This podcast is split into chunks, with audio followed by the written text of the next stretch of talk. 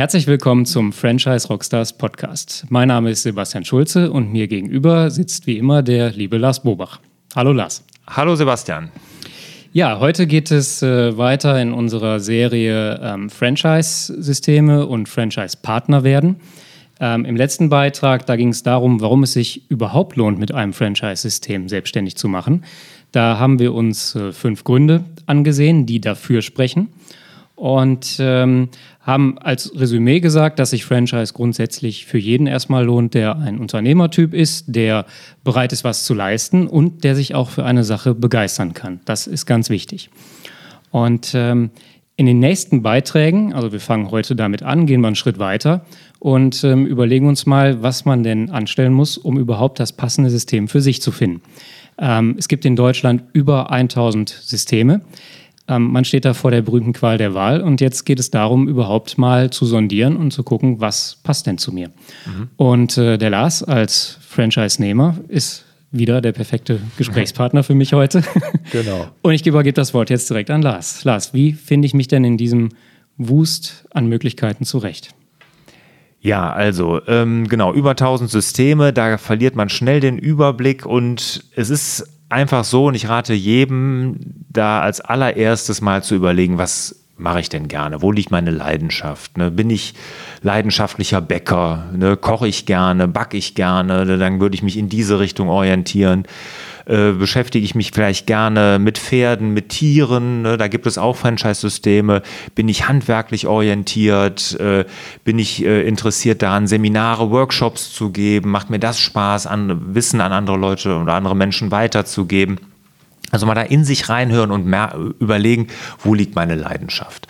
Was mache ich gerne? Wofür bin ich zu begeistern? Du hast das ja in der Anmoderation auch gesagt, weil ich glaube, das ist wirklich, wenn man langfristig so ein Unternehmen führen möchte und da glücklich und zufrieden sein möchte, unabhängig vom finanziellen Erfolg, weil den setzen wir jetzt mal voraus, ähm, muss es etwas sein, was du mit Herzblut machst. Ganz, ganz wichtig. Ähm, mhm. wie, wie, würdest du es denn genau angehen? Also ich glaube, der, der Entschluss, sich selbstständig zu machen, der ist jetzt ist, äh, ist getroffen. Dennoch, man hat eine ganze Menge Möglichkeiten. Was würdest du denn jetzt wirklich genau machen, konkret? Was wäre dein erster Schritt? Wie würdest du da anfangen? Ja, also wenn, wenn das nicht so klar ist, wenn man nicht sagt, okay, ich habe das und das Hobby, das ist meine Leidenschaft und dann orientiere ich mich in die Richtung, dann würde ich wirklich hingehen und einfach mal diese bekannten Seiten, die es gibt, wo Franchise-Systeme sich ja präsentieren, da gibt es ja Portale, äh, wo Franchise-Systeme sich präsentieren können. Da müssen sie aber Geld für zahlen. Da gibt es dann immer nur die Auswahl an der Systeme, die sich da dann auch registrieren mhm. lassen, weil sie Geld dafür zahlen. Da gibt es natürlich den Deutschen Franchise-Verband, aber da sind auch nur von den 1000 Systemen 300 sind da ähm, äh, mit drin. Äh, also da, da gibt es auch nicht einen umfassenden Überblick.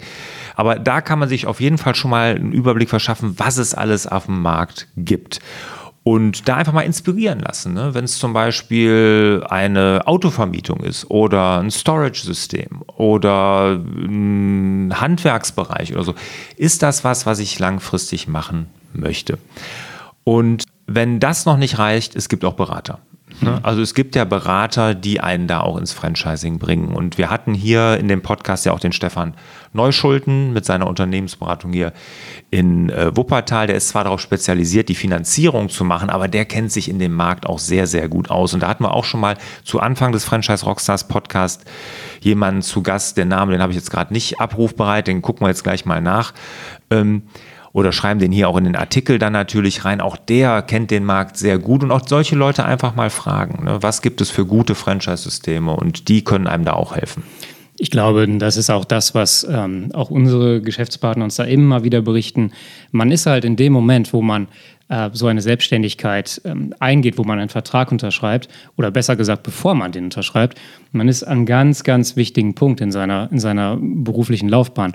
Und was man nicht vergessen darf, die Entscheidung muss man, glaube ich, gut überlegen und auch gerne dann etwas länger.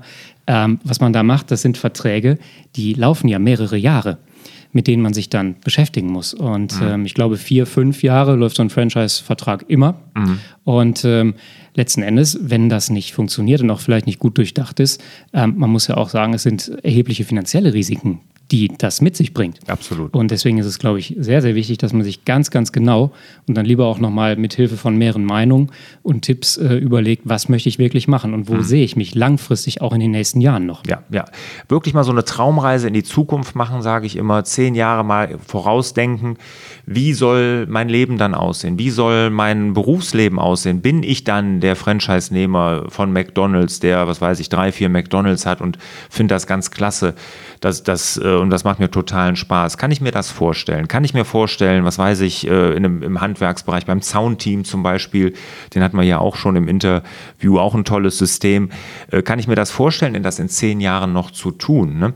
Ich habe gerade nachgeguckt, das ist der Thomas Krämer, also mhm. jemand, der sich nochmal hier der, für eine Beratung interessiert. Der hat das in dem Podcast auch angeboten, dass er da kostenlos auch mal telefonisch berät. Also er und der Stefan Neuschulden sind da sicherlich gute Ansprechpartner. Sagen wir einmal, du bist jetzt an einem Punkt, du hast dir mehrere Systeme, die für dich in Frage kommen, angeschaut und hast jetzt wirklich das eine System gefunden, wo du wirklich sagst, da passt alles, da habe ich ein gutes Bauchgefühl dabei und vor allem das Wichtigste, da sehe ich mich auch in fünf Jahren und auch noch länger ähm, als Unternehmer. Was machst du dann? Wie geht es dann weiter, Lars?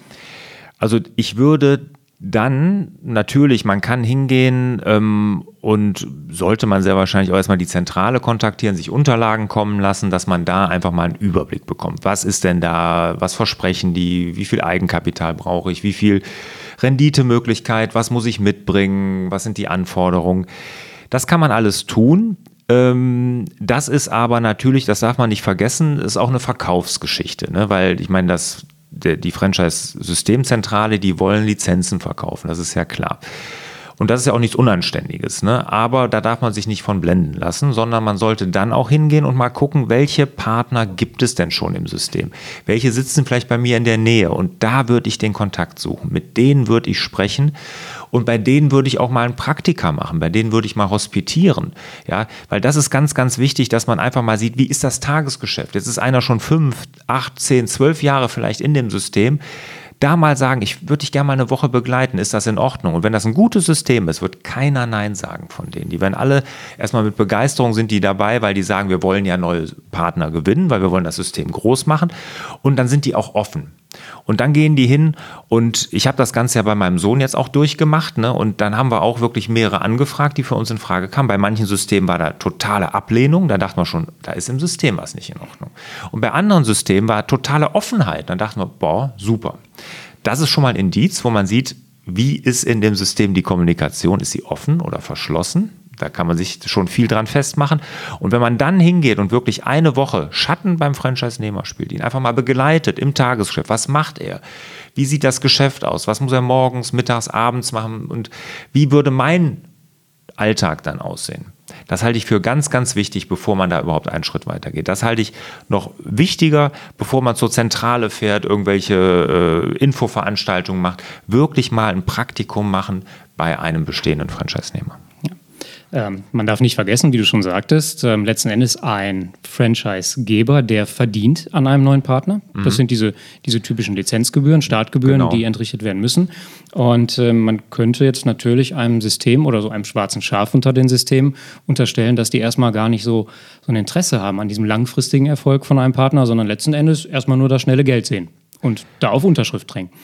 Sebastian, das ist genau so. Ne? Also das ja. ist, da gibt es Systeme da draußen, die sind so. Und da gibt es auch nicht wenige, die sind so. Ne? Also da gibt es einige. Und das muss, muss klar sein. Es gibt ganz, ganz tolle Systeme, es gibt super Systeme, aber es gibt auch die schwarzen Schafe. Und die muss man identifizieren. Und ich bin immer wieder erstaunt, wie viele sich da blenden lassen. Ne? Ich meine, klar, da sind gute Verkäufer in den Zentralen, die können einem Traumschlösser bauen, von wegen, äh, was weiß ich, nur noch Urlaub auf Mauritius und keine Ahnung, wenn man das denn will. Ne? Aber äh, wirklich hinter die Fassade da gucken, das ist ganz, ganz wichtig, weil du hast eben richtig gesagt, es ist keine Entscheidung, die man aus dem Ad-Hoc treffen sollte, ne? sondern es ist eine Entscheidung, da muss nicht nur der Bauch, da muss auch wirklich der, der Intellekt mitspielen und deshalb guckt euch das System vorher an und vor allen Dingen sprecht mit langfristigen Partnern, die schon am Markt sind und begleitet die mal. Da fällt mir jetzt noch eine Frage ein. Und zwar, die habe ich jetzt tatsächlich, also ich weiß es nicht, da frage ich dich jetzt, du hast die mhm. Erfahrung. Ähm, jetzt ist es so, ich habe mir hab ein System gefunden, was für mich in Frage kommt. Ich habe es auch gemacht. Ich habe Kontakt zu schon bestehenden Franchise-Nehmern aufgenommen, habe da hospitiert, durfte reingucken, durfte Gespräche führen. Und da bekomme ich ja auch ganz viel mit, was so das Bauchgefühl angeht. Also Mhm. da kann ich mir eine Meinung bilden. Ich weiß, habe ich ein gutes Bauchgefühl dabei oder nicht.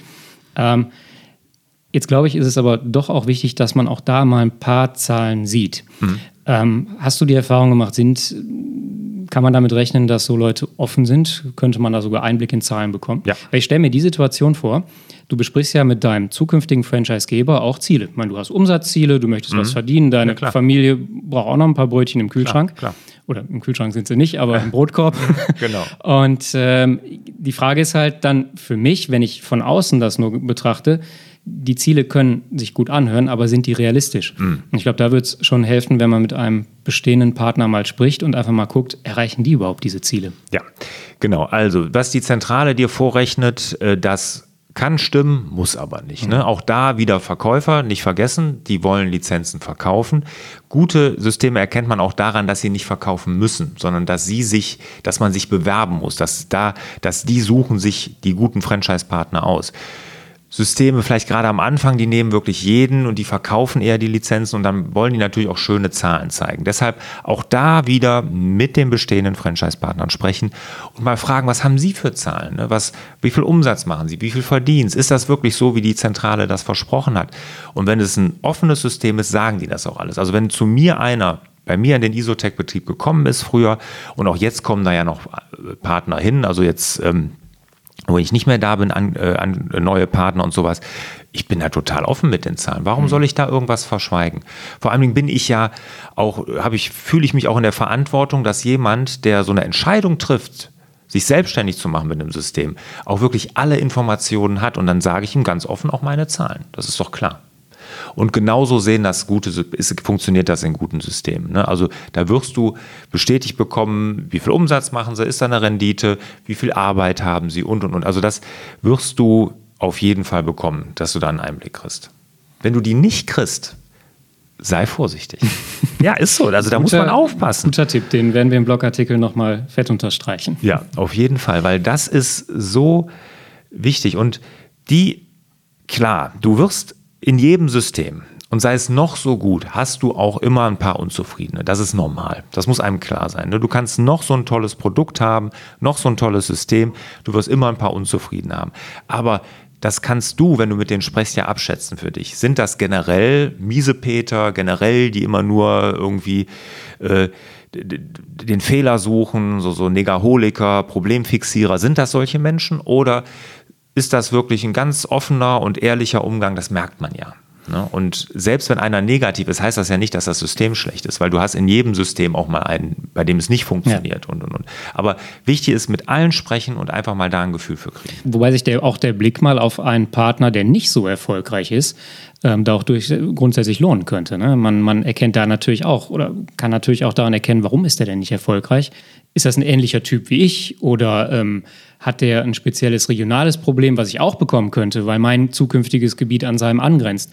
Also ich glaube, es ist sogar ganz gut, wenn man sich im Vorfeld mit äh, verschiedenen Partnern unterhält. Einmal klar, erfolgreiche ansehen, aber vielleicht auch die, die nicht so erfolgreich sind. Ähm, vielleicht haben die auch irgendwelche, ja, irgendwelche, ich sag mal so, ganz, ganz bewusst deutlich Fehler gemacht, die man selber auch machen könnte, Ja. wenn Ja. man nicht drauf achten würde. Super Hinweis, Sebastian. Das ist genauso. Ich habe das, als ich mich mit Isotech selbstständig gemacht habe, das ist ja mittlerweile äh, über 16 Jahre her, da habe ich äh, intuitiv anscheinend irgendwie das Richtige gemacht. Äh, ich habe, und das würde ich jetzt auch jedem raten, vier Partner nehmen, mit einem Jungen sprechen, der ganz frisch dabei ist, vielleicht ein halbes Jahr, ein Jahr, mal hören, wie ist die Betreuung am Anfang, wie ist der Start, wie holprig ist es oder wie rund läuft es. Mit einem Alten sprechen, der wirklich sehr, sehr lange schon dabei ist. Dann mit einem, der Top-Umsätze macht, ne, den die Zentrale gerne aufs Podium hebt und sagt, hier, das ist unser Superpartner, mit dem ruhig auch mal sprechen. Aber auch mit einem sprechen, der vielleicht nicht da oben steht, der in der Umsatztabelle weiter unten zu finden ist, einfach um mal zu hören, wie er das System beurteilt. Und, da, und wenn man mit so, mit diesem Spektrum gesprochen hat, dann hat man eigentlich ein ganz gutes Bild über das ganze System. Und letzten Endes kann natürlich auch passieren, man hat sich jetzt mit diesem System beschäftigt, man hat sich mit der Zentrale Gespräche geführt, mit den verschiedenen Franchise-Nehmern.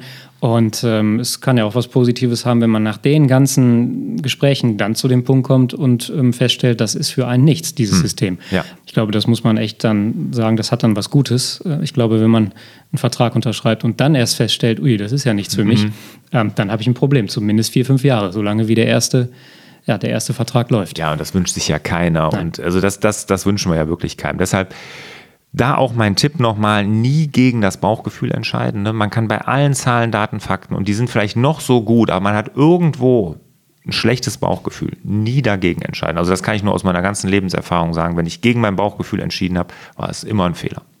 Weil das hast du immer im Hinterkopf. Ne? Wenn du jetzt sagst, ja, die Zahlen stimmen, da kannst du gutes Geld mit verdienen und aber irgendwas scheint da nicht, irgendwie habe ich, man merkt das ja so, dieses, das kennt ja jeder von uns so, das Bauchgefühl stimmt aber nicht. Ne? Und wenn man es dann trotzdem macht, dann wirst du immer das Haar in der Suppe suchen, weil du immer dieses schlechte Bauchgefühl hattest und denkst, jetzt irgendwann wird es kommen und dann kommt es, 100 Pro. Deshalb nie gegen sein Bauchgefühl entscheiden. ja, dann haben wir heute schon einiges dazu gehört. Ähm, es gibt aber noch ein paar andere Themen, wie man denn das passende System für sich findet oder erkennt aus diesem Wust an Möglichkeiten. Ähm, da gibt es dann verschiedene Themen, zum Beispiel, ähm, letzten Endes, wir haben heute viel über Bauchgefühl gesprochen. Es gibt aber auch ein paar Themen, Zahlen, Daten, Fakten, das Eigenkapital beispielsweise, was man mitbringen muss. Darüber sprechen wir demnächst nochmal. Abschließend zu heute kann man sagen, ähm, wichtig ist sprechen, sprechen, sprechen. Am Anfang, es gibt ganz viele Möglichkeiten, sich selbstständig zu machen. Es gibt viele verschiedene Systeme. Da ist es wichtig, sich wirklich gut die Systeme anzugucken, gut überlegen, was passt denn überhaupt zu mir, welcher Typ bin ich, woran habe ich Spaß. Wenn man festgestellt hat, ja, ich möchte mich selbstständig machen, aber ich weiß noch gar nicht so richtig, was denn zu mir passt, was ja auch in Ordnung ist, was sein kann, dann raten wir, sich mal Profihilfe zu holen, also mal mit, mit Leuten zu sprechen, die den Überblick haben. Und wenn man dann an dem Punkt ist, dass man ein System, was wirklich in Frage kommt, gefunden hat, auch da wieder ganz viel sprechen mit der Zentrale, mit Leuten, die den Schritt schon gemacht haben, die schon Franchise-Nehmer sind. Und ähm, ja, dann hat man schon mal einen großen Schritt geschafft. Auf jeden Fall. Sehr gute Zusammenfassung. dann vielen Dank. Und ja, dann wünsche ich euch, ich muss jetzt meinen Abschlusssatz noch sagen. Stimmt, ne? genau. stimmt, Sebastian, vielen Dank, dass du mir die, die Zeit lässt. Also, dann wünsche ich dir, lieber Sebastian, und euch natürlich wieder mehr Zeit für die wirklich wichtigen Dinge im Leben. Bis demnächst. Ciao. Tschüss.